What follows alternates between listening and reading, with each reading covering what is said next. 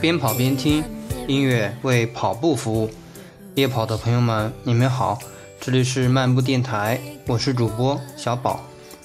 之前提到每周更新电台次数未定，本周就姑且暂定一周三次吧。次数太多，心有余而力不足。不过说真的，我做这个节目费不了多大劲，无非是找歌手、秀探下载音乐、写稿、录音、剪辑、上传、发布。就算这样。我每周还是觉得时间很紧张，充实算是一方面吧。反正时间过得很快。上期节目说文章发布后要在电台读一读，对吧？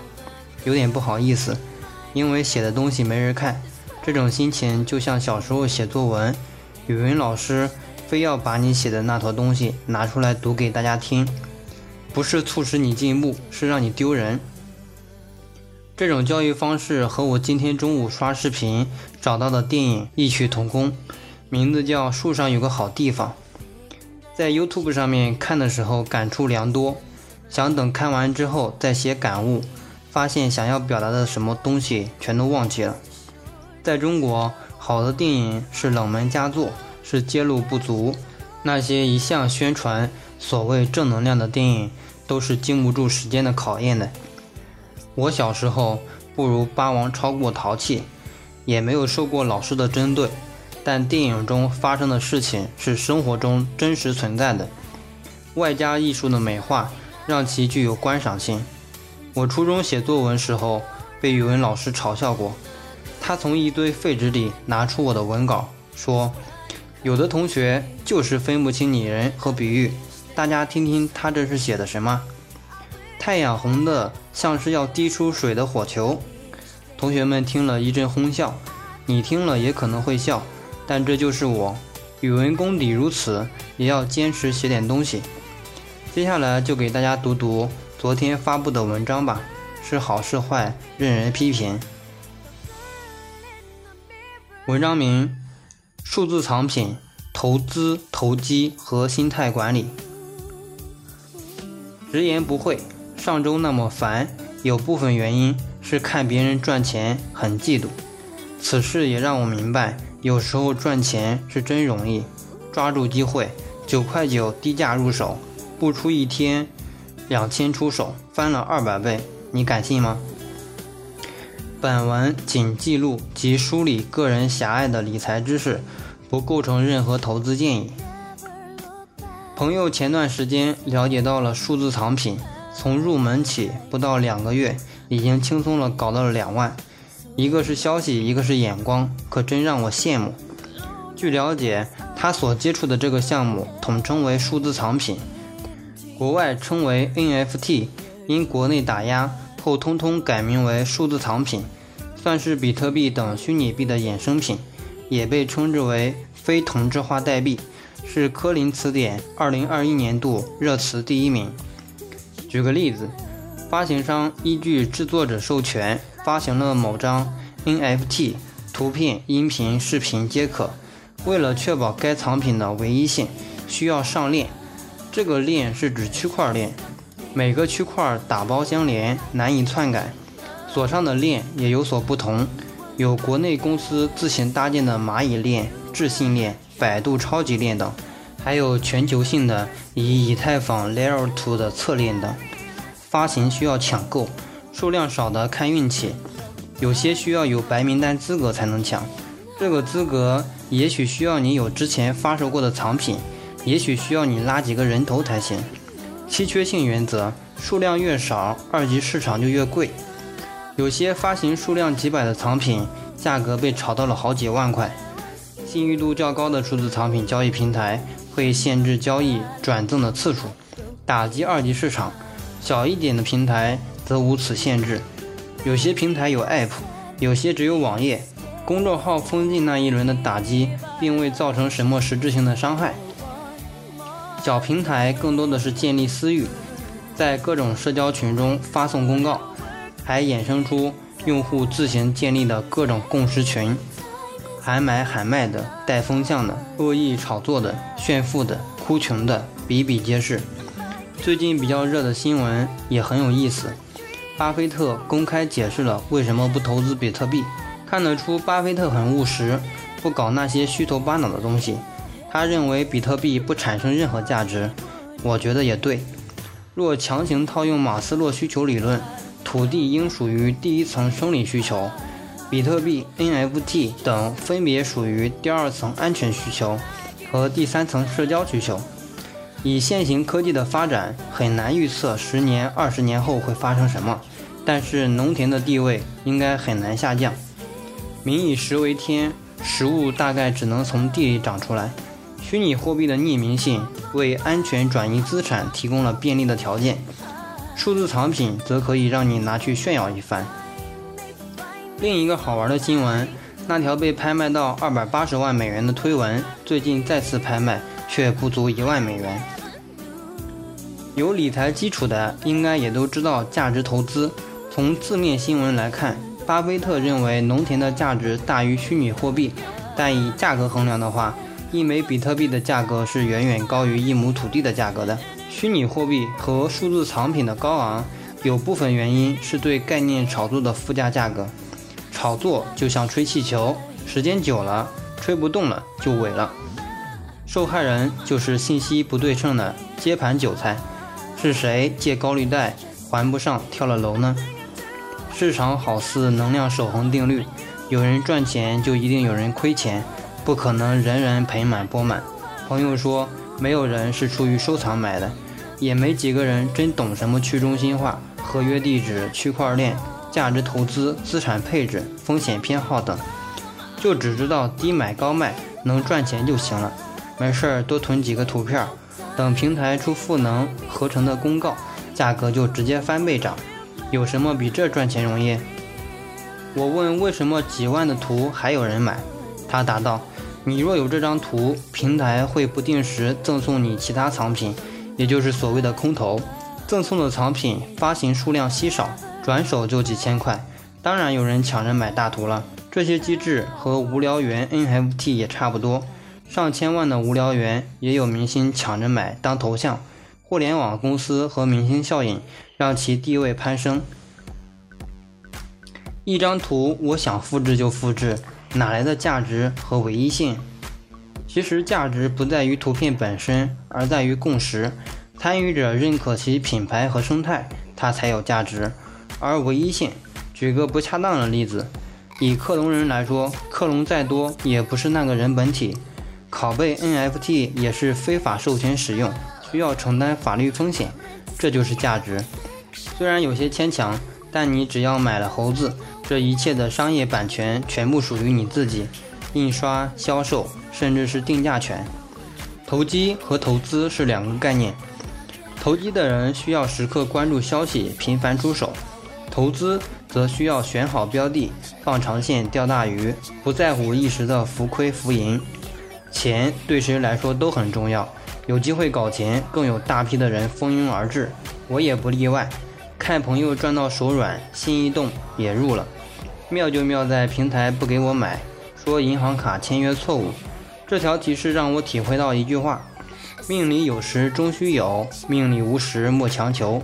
我研究过周易，对事情的预感有时不是所谓的万事开头难，小小的征兆就预示了这件事能不能成。而我又往往不信邪，有时候心里知道这件事不能成，还非要去验证，结果可想而知。但这次事件，我觉得还是相信自己的直觉，不去搞。我非能人，没有消息渠道，也没有什么眼光，更不擅长盯盘、频繁交易。也许投资自己是更好的财富增长办法。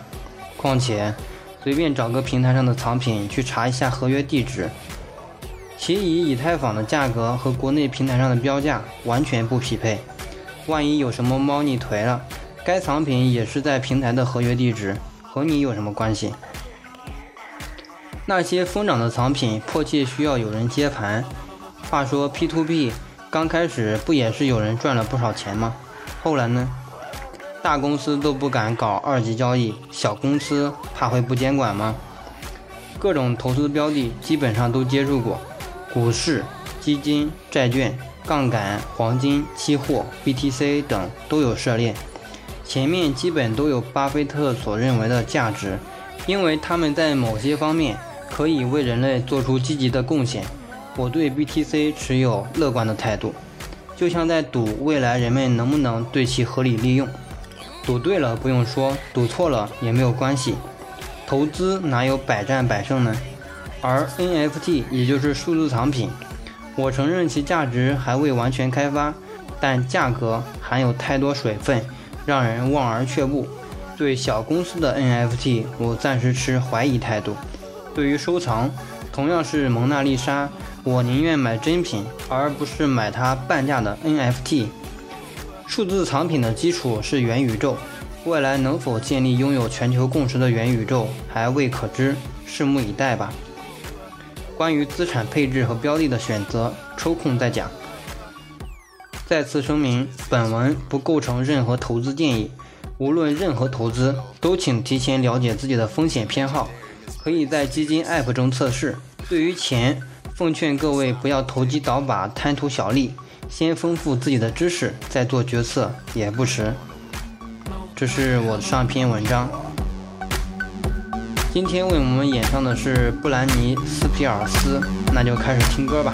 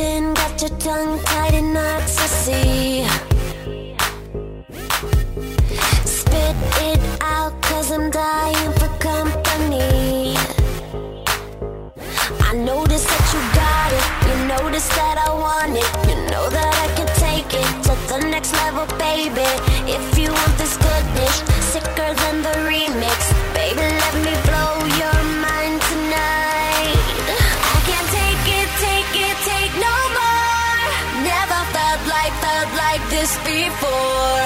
Come on, get me, get me on the floor. DJ, what you, what you waiting for?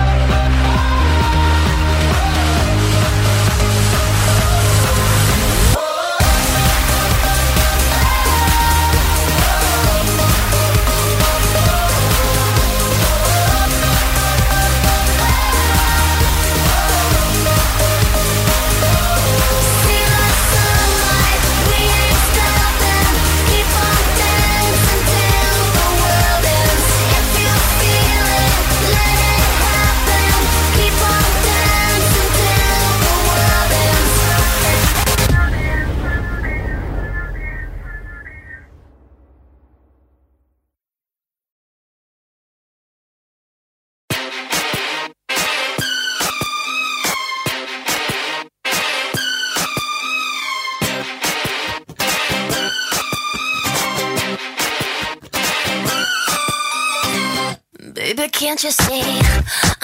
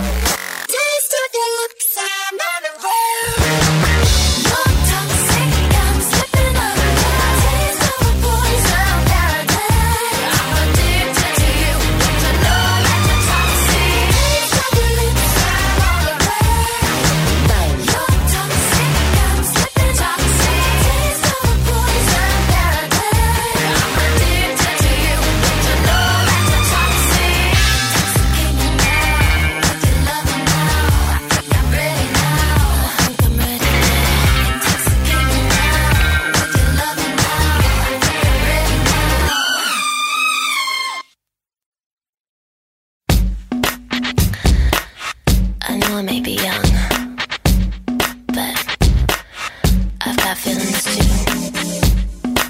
And I need to do what I feel like doing. So let me go and just listen. All you people look at me like I'm a little girl. Well, did you ever think it'd be okay for me to step into this world? Always saying, little girl, don't step into the club. Well, I'm just trying to find out why, cause dancing's what I love. Yeah. Get it, get